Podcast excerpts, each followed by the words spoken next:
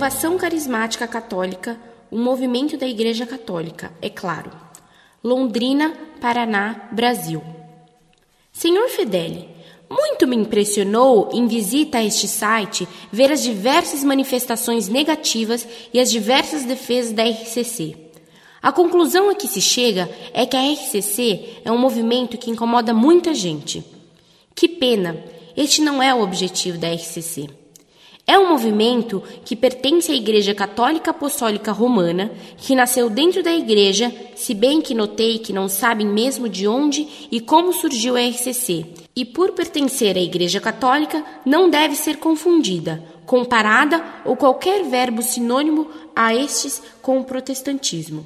O objetivo deste movimento é o mesmo da Igreja: evangelizar. Durante esses 36 anos, quase 37, de existência da RCC, é isso que tem acontecido, seja através de encontros, comunidades, com uma canção nova que recebeu maldosas críticas ou de qualquer outra forma, a evangelização tem acontecido graças a Deus. A RCC preocupa-se em evangelizar e não com as críticas que recebe, sem colocar em dúvida que essas críticas merecem defesas.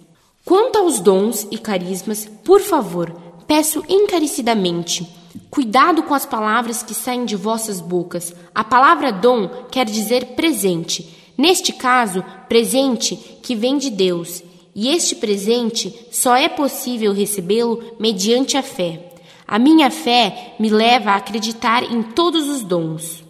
Quanto aos santos, vários oraram em línguas e se utilizaram dos dons e carismas. A Bíblia mesmo conta isso. São Paulo, São Pedro são ótimos exemplos de pessoas que praticaram estes dons. A RCC é composta de pessoas e desculpe-nos, não somos perfeitos, somos seres humanos limitados e racionais, e por isso a Igreja erra. O Santo Padre já pediu perdão publicamente dos erros da Igreja. Erramos sim, mas não paramos no meio do caminho. Ainda assim, seguimos em frente, fazendo com que mais e mais pessoas conheçam a Jesus Cristo. Portanto, critiquem sim, mas critiquem de forma que possamos crescer com isso e não ficar nos explicando o que fazemos, como fazemos, por que fazemos. E claro, que temos o direito de falar do que quisermos, afinal, moramos em um país democrático. Porém, o correto é falar daquilo que conhecemos e só podemos conhecer de verdade aquilo que vivemos. Espero que isso seja realmente publicado. Tenha você ou não o prazer de fazer isso, independente do tempo que leve para isso ser feito. Fica na paz de Deus. Saudações.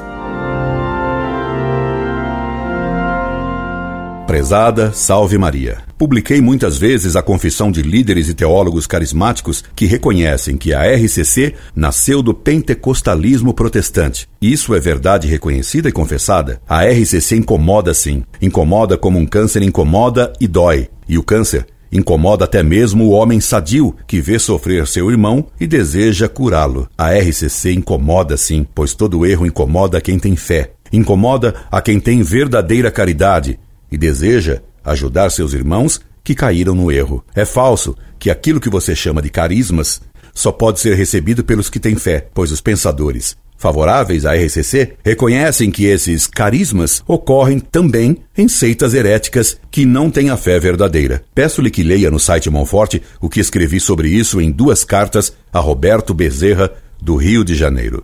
Quanto ao que diz São Paulo, veja o que ele disse dos carismas na primeira carta aos Coríntios e veja o comentário de São Tomás sobre esse texto de São Paulo. São Paulo escreve: Ainda que eu fale as línguas dos homens e dos anjos, se não tiver caridade, sou como um bronze que soa ou como um tímbalo que tine. E ainda que eu tivesse o dom da profecia e conhecesse todos os mistérios e toda a ciência, e tivesse toda a fé, até o ponto de transportar montanhas, se não tivesse caridade, não seria nada. E ainda que eu distribuísse todos os meus bens no sustento dos pobres e entregasse o meu corpo para ser queimado, se não tivesse caridade, nada disto em aproveitaria.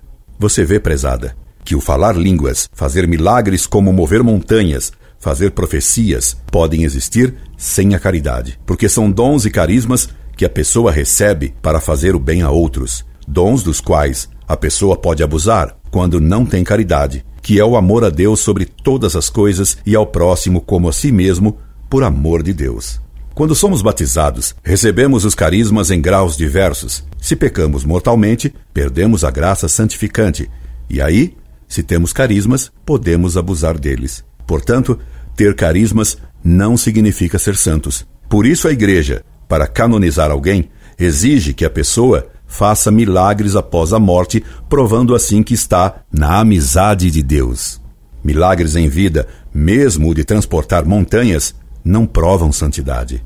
Também o dar tudo aos pobres, andar vestido de saco, comer apenas o que se recebe de esmola, dormir no chão e não ter nada, não significa santidade. Fazer grandes penitências sem caridade, nada vale. Por aí você vê, minha cara, como se iludem hoje muitas pessoas a respeito de carismas e virtudes. Carismas, milagres, profecias, pobreza, penitências, sem caridade, de nada valem.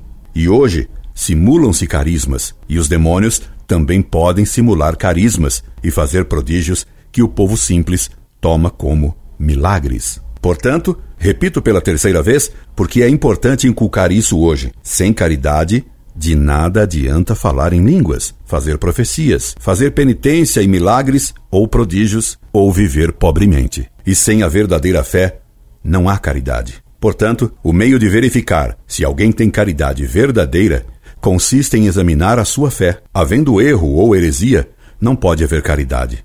E se não há caridade, de nada valem carismas, mesmo autênticos. Que dirá se os carismas forem falsos? Se você quiser estudar essa questão em São Tomás, consulte a Suma Teológica 2, questão 172, artigo 4. Que você tem erros na fé fica provado quando você diz que a igreja erra minha cara, a igreja é infalível e jamais ela pode errar em matéria de fé de moral. Quem pode errar na igreja são os homens e mesmo os clérigos. Nunca a igreja enquanto tal. Cuidado com as palavras que saem de sua boca. Incorde Jesus Semper, Orlando Fedeli.